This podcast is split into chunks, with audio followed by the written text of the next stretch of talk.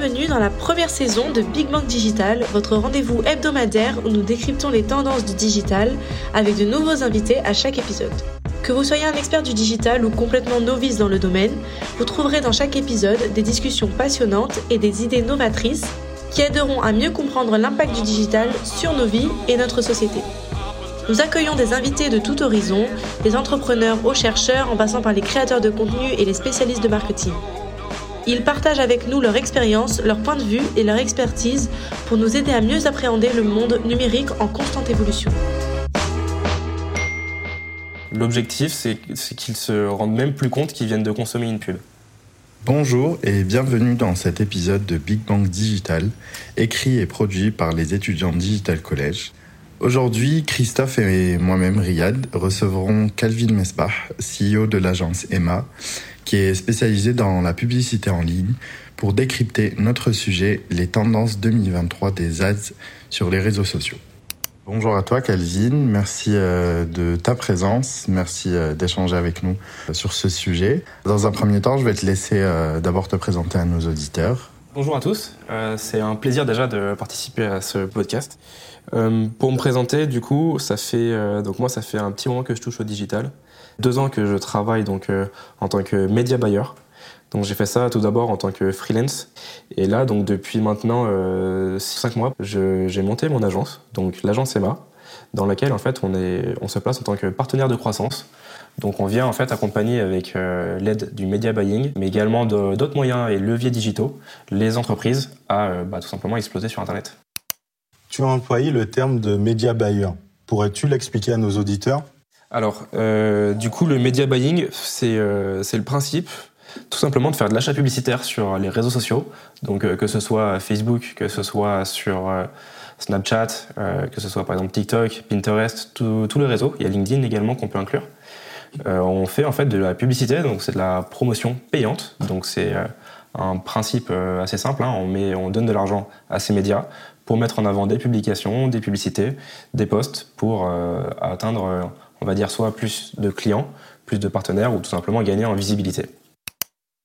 En trois mots, comment tu décrirais la publicité en ligne? Alors moi, ça, va être euh, assez simple. Trois objectifs d'une bonne pub, ça va être euh, la qualité de celle-ci, ça va être, euh, on va dire, le contenu qui, intègre cette publicité, on va dire contenu utilisateur, je pense. Ce sont les trois fondamentaux d'une bonne pub en 2023. Quelles sont selon toi les tendances émergentes sur les réseaux sociaux cette année? Ouais, bah alors en fait là, euh, comme, comme vous le voyez avec l'arrivée de, des gros sur les réseaux sociaux et en fait euh, par exemple comme TikTok, on a vu tout simplement euh, tout l'univers des réseaux sociaux se modifier avec ce contenu de vidéo en format portrait. Donc c'est c'est ce type de vidéo en fait qui est aujourd'hui vachement mis en avant. Donc que ce soit sur Facebook, que ce soit sur euh, Instagram également, TikTok, mais également aujourd'hui et on, y retrouve de plus en plus sur euh, Snapchat aussi.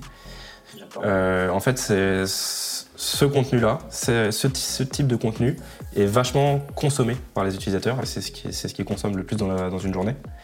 on va en fait aller chercher du contenu, donc à mettre en avant, à publier en tant que pub, qui se rapproche du plus euh, du contenu qui est aimé par des consommateurs. Et ben, c'est un contenu qui va, qui va de moins en moins se rapprocher à une publicité. C'est-à-dire que les gens ils vont le voir sans se rendre compte que c'est une pub. L'objectif, c'est qu'ils se rendent même plus compte qu'ils viennent de consommer une pub.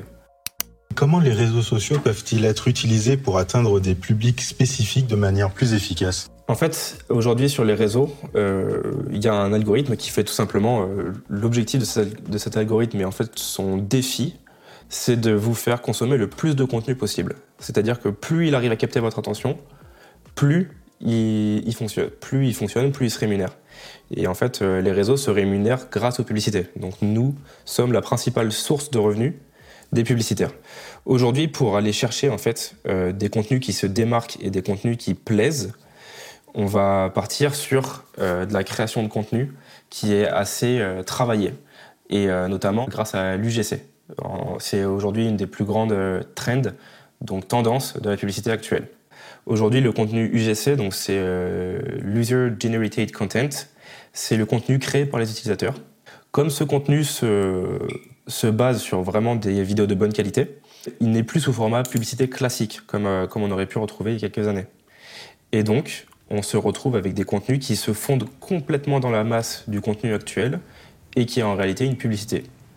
Donc aujourd'hui, euh, en tant que publicitaire, nous, on ne cible plus nos contenus vers, euh, par exemple, des produits pour jeunes femmes de 20 à 25 ans. Aujourd'hui, on ne le cible plus dans nos réglages. Et en fait, ce sont les publicitaires qui, eux, doivent directement comprendre quel est le contenu qu'on vient de publier en tant que publicité et le montrer aux personnes qui sont le plus susceptibles d'aimer ce contenu. Parce que si elles sont susceptibles d'aimer ce contenu, ce contenu dans le fil d'actualité, il va leur plaire, donc elles vont consommer, et sans s'en rendre compte que c'est une publicité, plus le contenu vous plaît, plus vous le consommez, plus vous restez. Et donc par la même occasion, bah, soit ils vont cliquer dessus et consommer le produit qu'on essaye de leur vendre, soit tout simplement ils vont continuer leur, euh, leur distraction sur le réseau social euh, en question, sans, euh, sans quitter celui-ci parce que la pub ne leur a pas plu. Et donc, en fait, c'est la meilleure consommation de contenu euh, possible pour ce genre d'objectifs et de, et de retour sur investissement en tant que publicitaire et donc en tant qu'entreprise. Est-ce qu'il y a une distinction entre euh, la publicité sponsorisée par des influenceurs et les publicités produites et promues par les marques? En fait, il y a deux choses qui peuvent rentrer en compte là-dedans. Le premier, c'est qu'on a euh, donc euh, l'influence classique. Donc pour les marques aujourd'hui, elles vont contacter des influenceurs, elles vont payer ces influenceurs pour leur faire des pubs. Donc ça c'est du c'est du contenu d'influence. Ça nous on n'en fait pas. Ensuite il y a la publicité. Donc là c'est-à-dire qu'une marque va payer directement un réseau social pour être mis en avant, donc pour faire de la pub et donc avoir euh, des posts, des produits, des articles, des services. Et TikTok utilise des contenus créés par des influenceurs, donc des contenus de marque. Elle les utilise et une fois que ça s'est fait, la marque peut réutiliser ce contenu, le booster, donc euh, mettre de l'argent dessus pour le remettre en avant. Et celui-ci, en fait, au lieu qu'il soit au nom de la marque, il sera au nom de l'influenceur. Et donc euh, les gens, ils voient des pubs d'influenceurs. Est-ce que la publicité est abordée différemment en fonction du réseau social? Sur TikTok, on va avoir euh, une cible qui va être vachement plus une cible de consommateurs. Donc euh, on va essayer de leur faire du contenu plaisant pour aller vendre du product en général, ça se fait beaucoup. Mais par exemple sur LinkedIn, on se retrouve vachement plus avec euh, des business de service parce qu'on est sur un réseau social qui est assez B2B quand même. Et donc euh, on peut, par l'occasion de créer du contenu qui se démocratise, là on se retrouve avec un, un réseau social qui est limite euh, entre le Twitter aujourd'hui et, euh, et, le Facebook avec, les, avec LinkedIn aujourd'hui. On essaye de créer du contenu en tant que en rédaction. C'est vachement du rédactionnel et pas trop de l'image.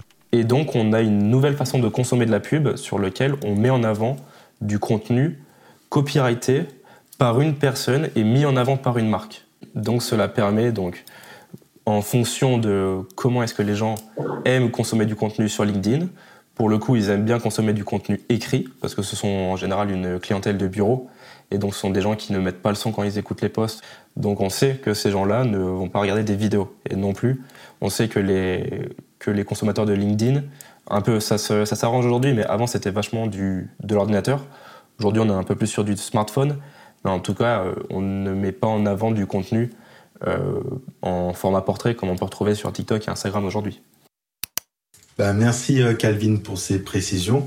Euh, une autre question. Donc, euh, comment les marques peuvent-elles se différencier sur les réseaux sociaux alors que du coup, ben, de plus en plus d'entreprises utilisent ben, ce genre de médias?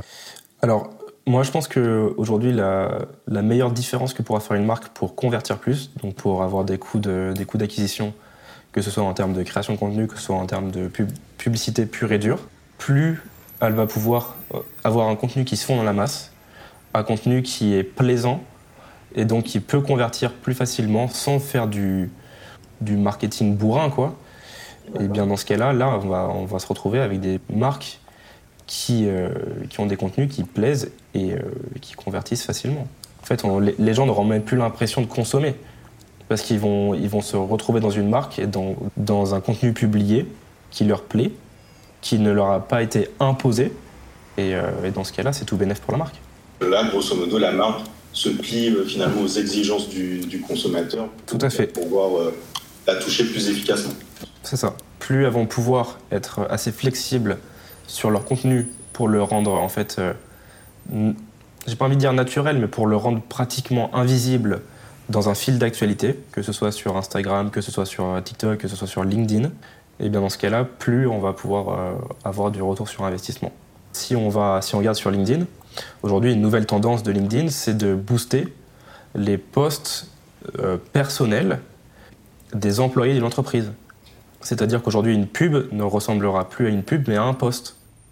Donc, euh, tu nous as exposé les bonnes pratiques, mais quelles sont les erreurs courantes que les marques commettent lorsqu'elles font de la publicité sur les réseaux sociaux? Je pense que l'erreur la plus courante, c'est de mettre plus de budget en Facebook Ads, donc payer plus Facebook que l'on met du budget sur des créatives. En fait, la partie créative est vraiment laissée pour compte, dans le sens où les gens, quand ils mettent 10 euros, ils se retrouvent avec euh, beaucoup, beaucoup plus de vues, beaucoup, beaucoup plus de visites sur leur site web, donc ils voient ça comme la poule aux œufs d'or, alors qu'en réalité, leur contenu et la manière dont ils font de la publicité, aujourd'hui, elle est néfaste, parce que, un, bah ça, nous, en tant que publicitaires, bah, on se retrouve avec des publicités qui sont gênantes sur le fil d'actualité. Deuxièmement, bah, eux, ils, donnent, ils jettent leur argent à Facebook sans, sans prendre en compte le fait que bah, leur expérience qu'ils offrent à leurs utilisateurs, elle est nulle. donc ça, c'est l'erreur principale, c'est mettre plus d'argent sur Facebook qu'en création de contenu. Et je pense que la deuxième erreur, c'était pas le cas il y a quelques temps, c'est de faire du ciblage. Comme je le disais au début, euh, aujourd'hui, on ne cible plus sur Facebook, on fait du broad on laisse à Facebook un maximum de données possibles entre les différentes, euh, en fait, entre les différents personnages qui existent sur cette plateforme, pour laisser lui trouver quel est celui qu'il a en recherche avec toute son intelligence artificielle, trouver qu'est-ce qui va plaire le plus à le contenu qu'on propose en tant que publicité, pour que un, bah, nous en tant que publicitaires, on injecte avec lui parce qu'on a des retours sur investissement, et que deux, les, la clientèle et les consommateurs à qui on montre le contenu, bah, le contenu ne leur déplaît pas.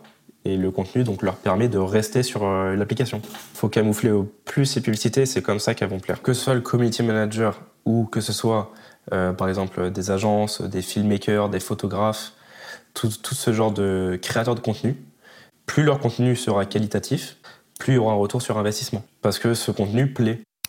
En tant que média buyer, si une entreprise soumet un type de contenu qui n'est pas forcément en adéquation avec le réseau social qu'elle visait initialement, est-ce que vous pouvez lui dire ben, qu'elle fait fausse route? Tout à fait, tout à fait. On peut à la fois donc euh, guider donc nous notre stratégie, euh, notre direction artistique sur la partie pub. Celle-ci doit être vachement liée et parallèle à la DA de la création de contenu sur les réseaux. Et donc si nous, on considère que leur direction artistique actuelle, elle va à l'encontre bah, d'un contenu qui plaît, eh bien nous, on va dire directement stop. Stop, ce que vous faites, c'est pas bien. Ça, un, vous perdez du temps. Deux, vous allez euh, perdre euh, votre audience et tout simplement bah, leur proposer un contenu qui ne leur plaît pas et donc risquer de les faire partir. Et euh, troisièmement, ça peut parfois être utile de publier, dans le sens où c'est important d'avoir une certaine régularité sur les réseaux, mais si celle-ci est euh, contre-productive, mieux vaut ne pas le publier. En parcourant votre profil et euh, le site web de votre entreprise, on a vu plusieurs fois apparaître l'acronyme ROAS. Est-ce que vous pouvez nous expliquer un petit peu ce que c'est et comment les entreprises peuvent, euh, peuvent l'intégrer dans leur campagne publicitaire? Oui, bien sûr. Bon alors, on va faire un peu de maths. Le ROS, donc c'est le Return on Ad Spend, donc c'est vraiment le retour sur euh, l'argent investi en publicité. Ça correspond en fait à, on fait 5 euros de pub, on vend un produit à 15 euros. Pour 5 euros euh, injectés, on en vend un, donc on a un retour sur investissement de 3. Si on sait que ce produit nous a coûté 5 euros à produire, eh dans ce cas-là, on fait une marge à 5. C'est un indicateur clé qui permet aux marques directement de se projeter sur euh, l'investissement qui sera donné en publicité. Donc c'est pas le seul indicateur. Hein. Il, y a, beaucoup d'indicateurs qui peuvent, qui peuvent rentrer en compte. Le coût par mille, le coût par mille est, important pour savoir euh, exactement combien de personnes on va toucher, par exemple, avec un montant dépensé. Pour 1000 personnes, combien est-ce que ça va nous coûter pour les toucher? Le CPC aussi, donc le coût par clic, qui est intéressant. Donc par exemple, si on veut avoir des visites sur notre site, le coût par clic, on va savoir combien de personnes nous coûte pour euh, le faire venir sur notre site. Combien une personne, ça me coûte. Donc euh, il y, a différents indicateurs, hein. il y en existe il existe un bon petit paquet. Mais en termes de rentabilité, euh, sur un coût publicitaire, c'est sûr que le ROS est le plus intéressant. On arrive à la fin de notre podcast. On a abordé pas mal d'aspects du, euh, du, sujet. Et euh, comme dernière question, euh, comment vous voyez le futur de la publicité sur les réseaux sociaux? Et pour rester dans l'actualité, pensez-vous que les IA pourront être intégrées ou peut-être le sont-elles déjà? Je pense que dans les, les publicités, on arrive sur une certaine euh, limite aujourd'hui en termes de création de contenu. Je pense qu'on a, y a le sujet a déjà fait un petit tour. On a déjà fait un petit tour sur le sujet en termes de créa. Les, marques qui fonctionnent le mieux aujourd'hui, bah, ce sont les créas que l'on doit suivre. Hein. Les contenus UGC qui fonctionnent le mieux, bah, évidemment, ce sont à la fois, euh, ça, veut dire que la stratégie de la marque de choisir cet influenceur a été bien, le contenu créé a été bien. Et donc en termes de contenu en soi, je pense pas que ce dernier va énormément évoluer, en tout cas sur les réseaux sociaux. Par, par contre, je pense que l'IA elle, comme euh, pour répondre à cette deuxième question, l'IA, euh, on s'en sert tous les jours pour faire de la pub. Honnêtement, euh, un, aujourd'hui, bah, le ciblage sur Facebook, on peut le considérer déjà comme étant une intelligence artificielle qui va trouver pour nous des clients potentiels. Donc celle-ci, on l'utilise déjà depuis des années. Quand on parle un petit peu plus de IA classique, bah, on peut utiliser des créations de contenu pour des marques qui n'ont pas beaucoup de budget. On peut faire de la création de contenu en IA, donc euh, par exemple euh, avec Midjourney ou ce genre de choses. C'est du contenu photo, mais ça peut être intéressant et ça reste un contenu qui est créé euh, artificiellement. pareil pour les copywriting. Avant, quand, j'avais besoin de créer quatre copywriting pour tester, faire de la b testing, et ben, je prenais mon ordi, je, me mettais sur Word et je mettais une petite heure à faire quatre contenus euh, copyrightés qui peuvent se démarquer. Aujourd'hui, je vais sur ChatGPT, je lui demande quatre contenus copyright différents et il me les sort en moins de 5 minutes. Donc il y a un gain de temps énorme qui se fait aujourd'hui en marketing grâce à l'IA. Le troisième euh, intervenant aujourd'hui pour la publicité, elle ne me concerne pas moi parce que je ne fais pas de publicité sur les. Je ne fais pas de SIA, donc de publicité sur les moteurs de recherche. Mais je pense que dans les années qui vont venir, les publicités sur les moteurs de recherche vont être très impactées, car aujourd'hui, euh, les moteurs de recherche vont se transformer non plus en moteurs de recherche, mais en moteurs de réponse, comme par exemple avec euh, Bing, qui a, euh, qui a intégré aujourd'hui ChatGPT à ses recherches. C'est-à-dire qu'aujourd'hui, quand quelqu'un cherche quelque chose, il a une réponse écrite qui se formule en premier, puis viennent les recherches classiques, les requêtes classiques. Donc je pense que l'IA va impacter plus fortement les recherches euh, Google que les, réseaux sociaux actuellement. Parfait, euh, on est arrivé à la fin de notre euh, épisode. Merci encore à toi Calvin de ta présence et de toutes ces informations très riches. Avec plaisir. Merci à Christophe et à nos auditeurs de nous avoir écoutés. Merci d'avoir écouté cet épisode et n'hésitez pas à rejoindre l'aventure Big Bang Digital. Si vous avez aimé cet épisode, n'hésitez pas à vous abonner et à laisser un avis sur la plateforme. Nous vous donnons rendez-vous la semaine prochaine pour un nouvel épisode de Big Bang Digital où nous continuerons à explorer les dernières tendances et les sujets les plus passionnants dans le monde du digital.